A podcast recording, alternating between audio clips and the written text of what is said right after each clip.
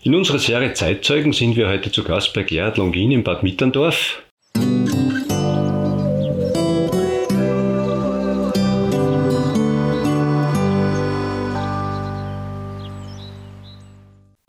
Gerhard, du bist zwar ewig und drei Tage, wie man sagt, in Bad Mitterndorf, aber deine Wurzeln liegen, glaube ich, in Graz. Ist richtig, ja. Ich bin aber auch nicht in Graz geboren, sondern in Kärnten, in Gummern im Trautal weil meine Mutter mich ledig bekommen hat.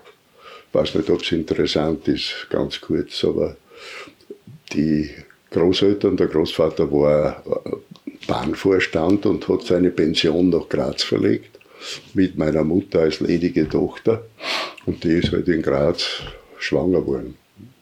Und die Eltern, sehr, sehr pseudo-bürgerlich veranlagt, haben die Tochter weggeschickt. Sie durfte nicht in ihrer Umgebung, wo sie also gewohnt haben, entbinden. Und dann ist sie zu ihrer Schwester nach Kärnten. Dort bin ich auf die Welt gekommen. Ich war dann aber so ein lieber Bub, dass der Großvater gesagt hat, ich darf nach Graz kommen mit der Mutter. Der liebe Bub setzt sich fort, du bist ja dann in Graz in die Schule gegangen, auch unter anderem ins Pestalozzi-Gymnasium und du musst wirklich ein lieber Bub gewesen sein, weil der Rind und der Marco haben diese Schule verlassen müssen. Das Pestalozzi-Gymnasium, das weiß ich gar nicht, ja, aber die waren weit hinter mir. Waren hinter dir, ja. ja, ja. Naja, das war im äh, 45er Jahr. Wir sind 45 von Graz geflüchtet, wie die Russen schon in Feldbach gewesen sind und auf einem Umweg über Deutschland wieder zurück und haben dann im Mölltal in Kärnten ein Quartier gefunden bei einem Bauern, bei der Familie Pschöllnig in Söbriach. Und dieser, dieser Umweg über Kärnten hat mich natürlich auch sehr stark in die Landwirtschaft hineingebracht als zehnjähriger Bub. Und in, in im September des Jahres 45 sind wir dann von Kärnten wieder zurück nach Graz und haben Gott sei Dank unsere alte Wohnung wieder gekriegt. Mit Hilfe unserer Hausparteien, die haben darauf geschaut, dass nichts passiert. Aber in späterer Folge ist nichts mit der Landwirtschaft geworden, sondern du bist auf die Lehrerbildungsanstalt gegangen. So ist es, ja. Und hast dort deine Frau kennengelernt? Ja, und zwar musikalisch. Die äh, Ingeborg war damals im zweiten Jahrgang ein sehr junges Mädchen noch, ich glaube 15 Jahre mal dumm, und durfte ausnahmsweise schon beim dortigen Urlchor mitsingen, weil sie eben eine gute Sängerin war. Und ich war beim Urlchor auch äh, ganz gut integriert. Wir haben Jugendsingen gemacht, wir sind bis nach Wien gekommen mit unserem Chor und haben Preise gemacht, das war ein guter Chor. Und äh, irgendwie sind wir dann im Urlchor bekannt geworden und das hat dann nicht mehr auslassen. Du feierst in diesen Tagen einen runden Hochzeitstag? Ja, sogar heute, den 64er. Gratuliere ganz herzlich Dankeschön. zu diesem Zusammensein. Danke. Ja, jetzt bist du Lehrer geworden. Als junger Lehrer wird man meistens ein bisschen in der Gegend herumgeschickt, oder? Was waren denn die ersten Stationen? Die erste Station war das Alpenland Kaufhaus Kasten und Öhler. Es hat damals für Junglehrer keine Posten gegeben und Carsten und Oehler, also das Alpenlandkaufhaus, hat die Lehrer zum Großteil aufgenommen und halt überbrückend versorgt. Und ich war im Paketversand. Dort haben wir Backelbinden gelernt und Backel wegschicken. Aufgrund meiner exzellenten Begabung habe ich gleich einen Aufstiegsposten gekriegt und durfte dann die Ware, die beim Kastner gelagert war, einpacken, zählen und hinüber in die Brüder Lechner über die Mur liefern. Und das war schon ein Aufstiegsposten damals für mich. Dann hat das Land Steiermark äh, eine äh, finanzielle Lösung gefunden und hat für äh, Bezirkspersonalreserven die Gelder frei gemacht. Wir sind dann angestellt worden. Also angestellt stimmt gar nicht, aber beschäftigt worden. Und von dort weg war ich dann zweieinhalb Jahre Lehrer. Wo warst du da? Auch, da habe ich im ersten Dienstjahr elf Dienstposten gehabt, im Bezirk Feldbach-Radkersburg. Edelstauden, Edelsbach, Feldbach, Mitterlabü, äh, äh, geht so weiter.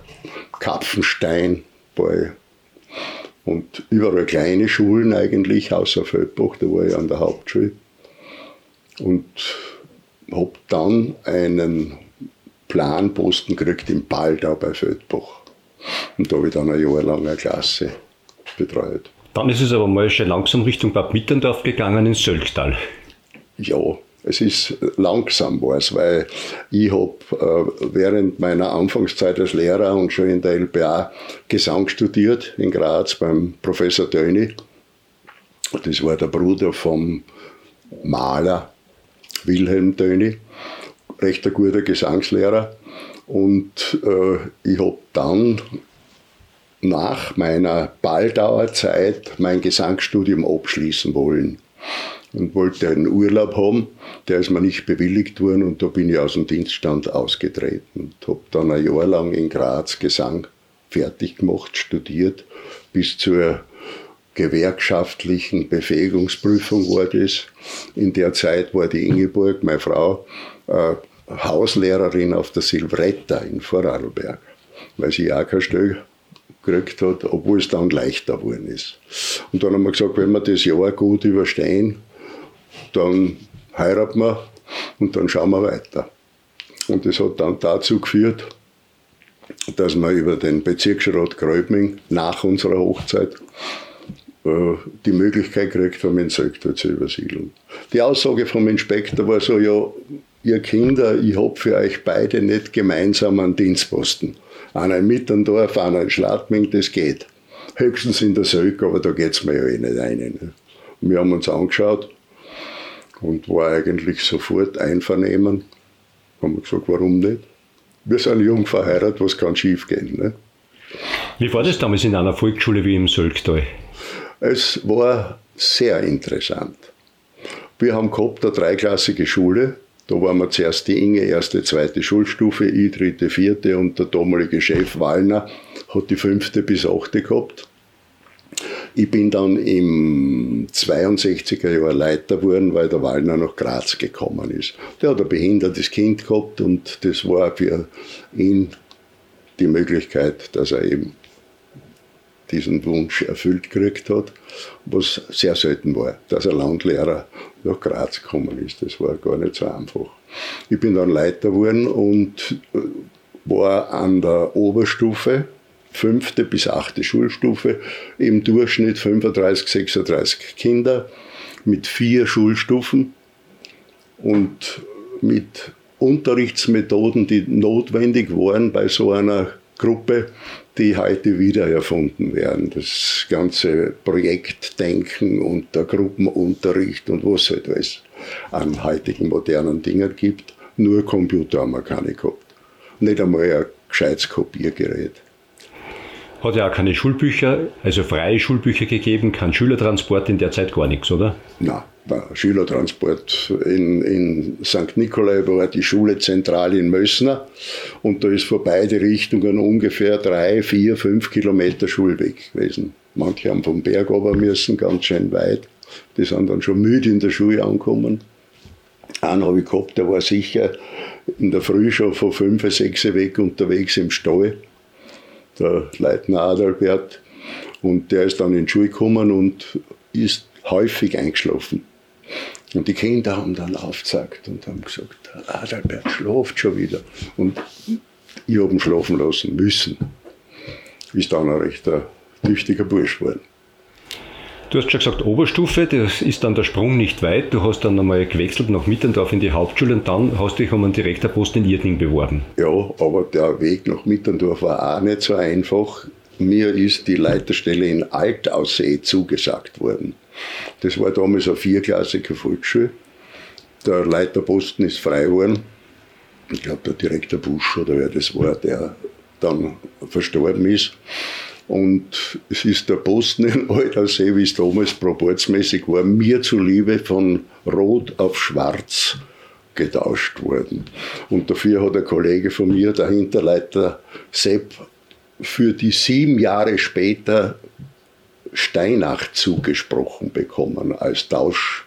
Es hat eh funktioniert dann.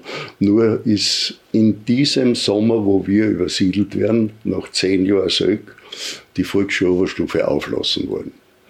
Und zwar so plötzlich, dass von uns keiner zuerst was mitgekriegt hat. Auf einmal in den Ferien hat es geheißen, die Volksschuloberstufe wird aufgelassen. Alle müssen an die Hauptschule. Und dann ist Aldersee zweiklassig geworden. Und äh, das war für mich nicht unbedingt das Ziel. Und da war der Direktor Hofer, da war der, der Franz Hofer, Hauptschullehrer in Aussee. Der ist dann da bei der Gründung der Hauptschule der erste Leiter gewesen und hat räumlich in der alten Volksschule mit einer Klasse angefangen. Und die Ingeborg und ich, wir sind eingestiegen dann bei der zweiten Klasse, die dort entstanden ist, als Klassenvorstände und haben dann von dort weg Hauptschule Mitterndorf mit betreut. Bis dorthin, den Herrn Hofer habe ich in der ersten Klasse noch in Englisch gehabt. Ja. Er war nicht in Mitterndorf in Bad Aussee, in der Schule, in der Hauptschule. In der Hauptschule. Und er ist von Bad Aussee aus, äh, dann hat er angesucht um die neue Stelle in Mitterndorf. Und du hast dann später angesucht um die Stelle in Irdning. Richtig, ja. Wenn du jetzt so zurückschaust auf diese lange Zeit des Lehrerwesens, Schule wird heute oft reduziert, dass es nur um Werteinheiten geht, wie viele Stunden oder welche Schule lässt man auf, welche Klassen fallen und so weiter. Es gibt eine Unzahl von Projekten, von Testungen und so weiter. Wie siehst du diese Entwicklungen? Ja, die Entwicklung ist äh, sehr, sehr stark medienmäßig äh, auch orientiert. Ich glaube, dass die Entwicklung abhängt vom speziellen Lehrer was der mit seiner Arbeit in seiner Gruppe oder Klasse, ganz wurscht, wie man es nennt, was der dort anfängt. Öffentlich schaut es natürlich ein bisschen anders aus. Und ja, die Entwicklung ist natürlich beeinflusst durch die mediale Entwicklung auch, was es für Möglichkeiten geben wird. Wie arm waren wir alles mit gezeichneten Tafelbildern und äh, keine Kopiermöglichkeit, keine Bücher und so weiter. Das äh, hat halt dazu geführt, dass man sehr viel selber tun hat müssen. Das war kein Fehler. Würdest du den Weg in die Schule wiedergehen? Äh, heutzutage glaube ich nicht. Ich habe sehr viel Interessen und bin in die Schule eigentlich gekommen aus Familientradition. Mein Urgroßvater, der da hinten im Bild dargestellt ist, war Lehrer in Krieglach, Volksschuldirektor in Krieglach zur Zeit von Peter Rosecker, ein guter Freund von Rosecker. Und von dort weg hat äh, das Bild des Lehrers in der Familie so irgendwas Besonderes gehabt. Er war ein besonderer, aber das Bild des Lehrers muss davon nicht unbedingt abgehängt haben. Aber bei ihm war es so. Du sagst ja selber, Bild des Lehrers ist oft medial geprägt. Ja. ja. Äh, was würdest du als Unterrichtsminister ändern? Das ist also eine schwierige Frage. Sicherheit, ein bisschen äh, schauen, dass jeder, der in dieser Arbeit steckt, mit einer gewissen sicheren Voraussicht arbeiten kann, hinarbeiten kann. Das ist eher heute ein bisschen schwierig. Aber ich kann das nicht beurteilen. Ich bin im Jahr 95 in Pension gegangen. Was du ja neben der Schultätigkeit oder Direktorentätigkeit immer gemacht hast, das war natürlich auch Ehrenamt. In diesen Tagen hat Mitterndorf 50 Jahre den Titel Bad gefeiert. Du warst damals als Gemeinderat dabei. Richtig, ja. Was hat das für Mitterndorf für Folgen oder für Auswirkungen gehabt? Naja, äh, Mitterndorf war nicht ganz unbekannt touristisch, weil ja die äh, Skientwicklung über äh, die Tauplitzalm und über den Lawinenstein und über die Berge rundherum sehr früh begonnen hat. Da hat es schon am Anfang 1900 alle möglichen äh, äh, Entwicklungsschritte gegeben. Einer davon war, dass äh, der Alpenverein eine Skisektion gehabt hat, eine der frühen, ob es nicht eine der ersten in der Steiermark war, weiß ich nicht. Und äh, die Entwicklung in der Gemeinde hat über den Tourismus dazu geführt, dass damals der Bürgermeister Saaf den Hebel angesetzt hat, der ein sehr ja, bedeutender Mann gewesen ist mit allen Kritikpunkten, die er sich eingehandelt hat. Und da ist dann der Bau der Tourismusanlagen, Sonnenalm, Panoramahäuser, um äh, Bergheimat, das waren so die Punkte, wo Bauten entstanden sind, die in der Bevölkerung sehr stark kritisiert worden sind, weil sie eben nur auf wirtschaftlicher Basis äh, geplant worden sind. Hat sich aber im Laufe der Zeit beruhigt, diese ganze Geschichte, und es ist der Tourismus im Mitterndorf stark angestiegen. Und äh, Bürgermeister Saaf hat auch geschaut, dass die alte Quelle, die ja aus der Römerzeit schon bekannt war, dass die ein bisschen mehr in den Mittelpunkt gerückt wird. Ob man zuerst ein Quellhaus aus Holz baut für einen Anfang und später dann ist eben das Bad Heilbrunn gebaut worden und daraus hat sich ergeben, dass Mitterndorf Bad werden konnte. Aber nicht nur wegen Heilbrunn, sondern Mitterndorf hat drei Heilfaktoren. Das eine ist das Heilmoor in Rötschizum, das erwiesenermaßen gut wirkt bei allen möglichen Erkrankungen, von Rheumatismus angefangen und so weiter. Und dann ist der Luftkurort benannt worden, sehr stark im Vordergrund. Höhenlage mit 800 Meter äh, ist so ein Kern fürs Reizklima, wo also gewisse Körper Reaktionen entstehen, die gesundheitsfördernd sind. Und das Wesentliche war natürlich das Bad Heilbrunn. Später ist die Grimming-Therme dazugekommen und für Mitterndorf auf alle Fälle ein Gewinn, mit diesem Titel Bad noch stärker touristisch werben zu können. Ganz klar, ja. Ist natürlich ein Kunstprodukt, weil die Grimming-Therme über das Thermalwasser von der, weiß nicht, wie das genau heißt, von geothermischen Tiefenstufen abhängend da wird das Wasser aus einer Tiefe geholt, wo es durch die Kernwärme der Erde bereits erwärmt wird. Du hast ja auch eine andere wichtige Tätigkeit sozusagen geerbt, Chronist von Kulm. Heute ist es eine Großgemeinde, keine Frage mehr, wo das Skifliegen ist. Damals war immer der Streit Daublitz oder Bad Mitterndorf. Ja, Streit, ein, ein ja, ein großer Streit war es nicht. Eine Diskussion. Diskussion. Es ist um die Vorherrschaft gegangen, wer darf zuerst genannt werden und so weiter, bis man das Ganze dann alphabetisch geordnet hat. Es ist um die Grundbesitzverhältnisse gegangen, weil dort die Au unterm Kulm eben Taublitzer Besitz war und auf Taublitzer Grund gelegen ist und so weiter. Also es waren alle, die da mitgearbeitet haben, für den Kulm. Wenn man die Chronik von einer Skiflugschanze schreibt, wie hat sich denn das Skifliegen in dieser Zeit geändert? Sicherer auf alle Fälle und weiter. Ich erinnere mich an die Anfänge. Der Kulm ist, also der Spatenstich für den Kulm ist 1948 passiert. War übrigens äh, auch sehr, sehr stark beteiligt. Das war der Stüger Viktor. Der war Obmann des Salzkammergut Skiverbands. Das war der Verband, durch den der Kulm entstanden ist.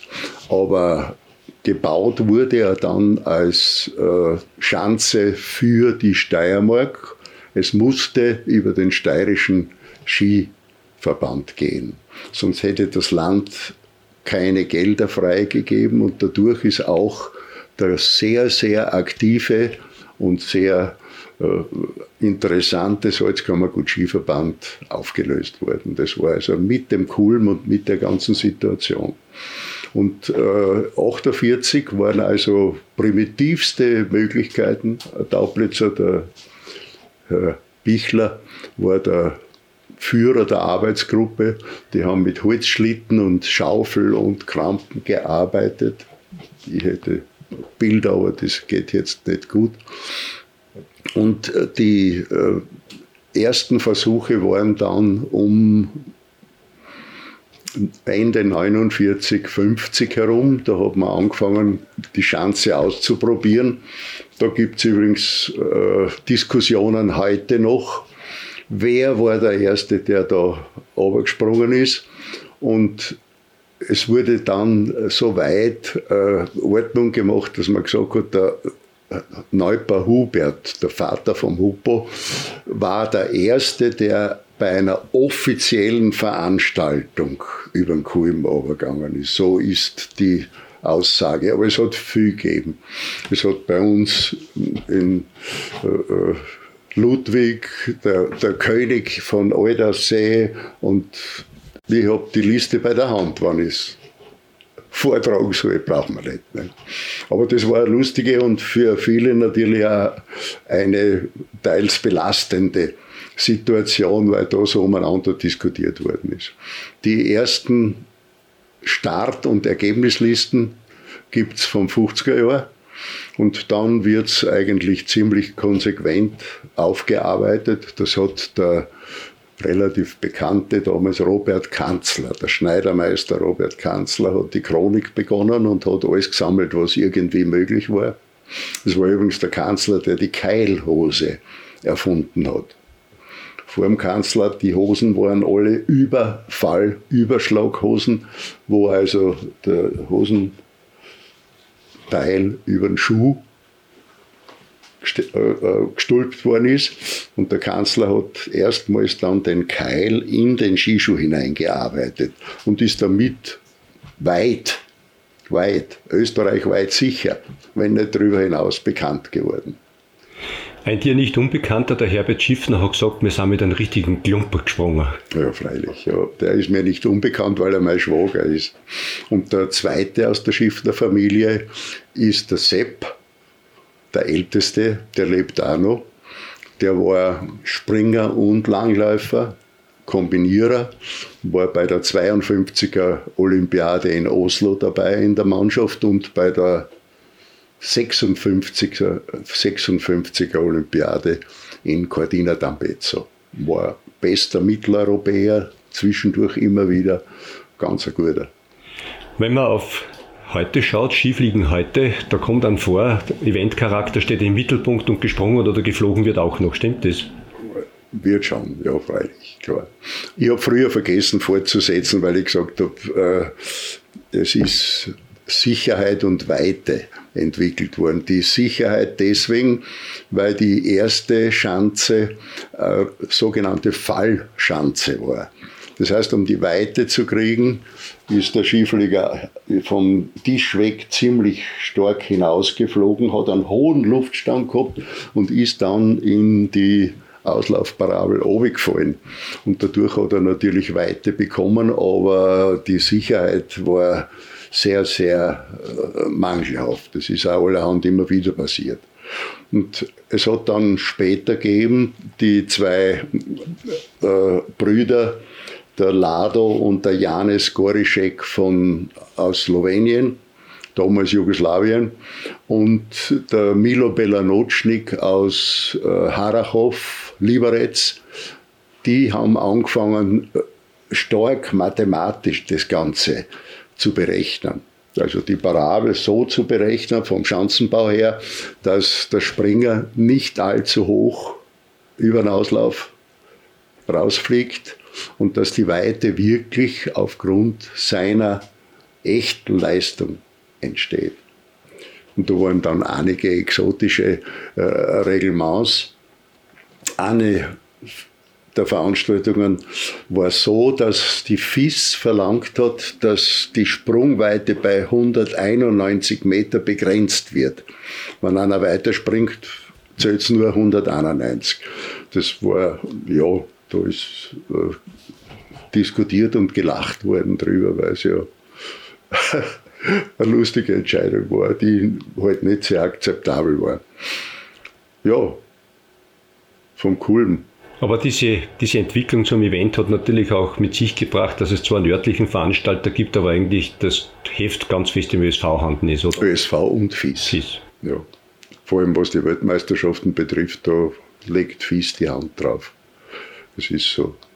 Vergisst man da nicht eigentlich ein bisschen auf den Unterbau, Stichwort die Schanzen in Hellbrunn und so weiter? Man braucht ja Junge, die wieder ja, nachkommen. Ja, das ist ein Manko. Wir haben alle drauf geschaut, dass die Schanzen in Heilbrunn äh, äh, springbar waren, aber es ist dann immer wieder vernachlässigt worden. Es ist der Kulm im Vordergrund gestanden und die, die Schanzen dort. Sie sind jetzt in Betrieb. Heuer waren einige Veranstaltungen dort.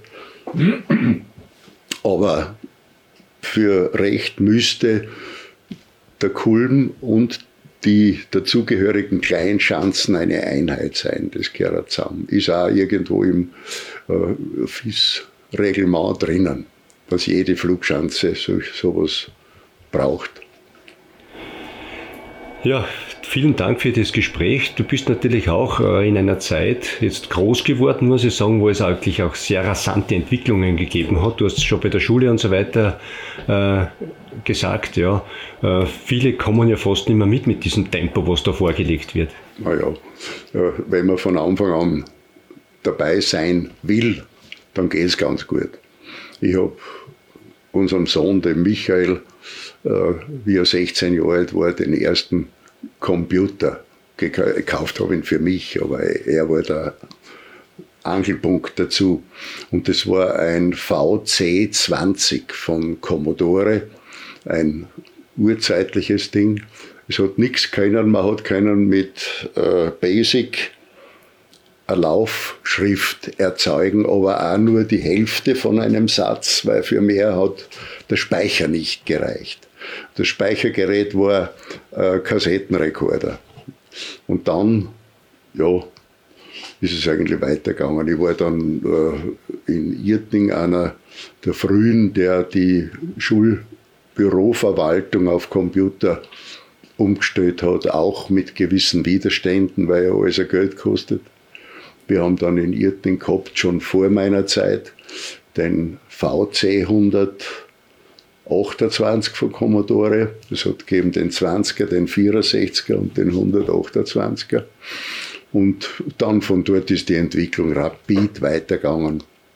Und eine Schule ohne ETV in der Verwaltung und ohne ETV in den Klassen. Also eine ETV-Klasse zur Ausbildung der Schüler hat es dann schon bald nicht mehr gegeben. Das waren die äh, Ende 80er, Anfang 90er Jahre. Ja, danke dir vielmals, weil man so auf ein erfülltes Leben zurückschaut, so einen hohen Hochzeitstag feiern kann, muss man eigentlich sehr zufrieden sein. Und was wünschst du dir noch für die Zukunft? Ja, das Wesentliche ist Gesundheit meiner Frau, die momentan äh, ja, zu leiden hat, aber es wird. Und für mich selber, es kann so weitergehen. Dank, danke nochmals und alles Gute. Ich würde gerne mit 95 noch einmal so ein Interview geben. Aber jetzt bin ich erst 87. Wir kommen wieder.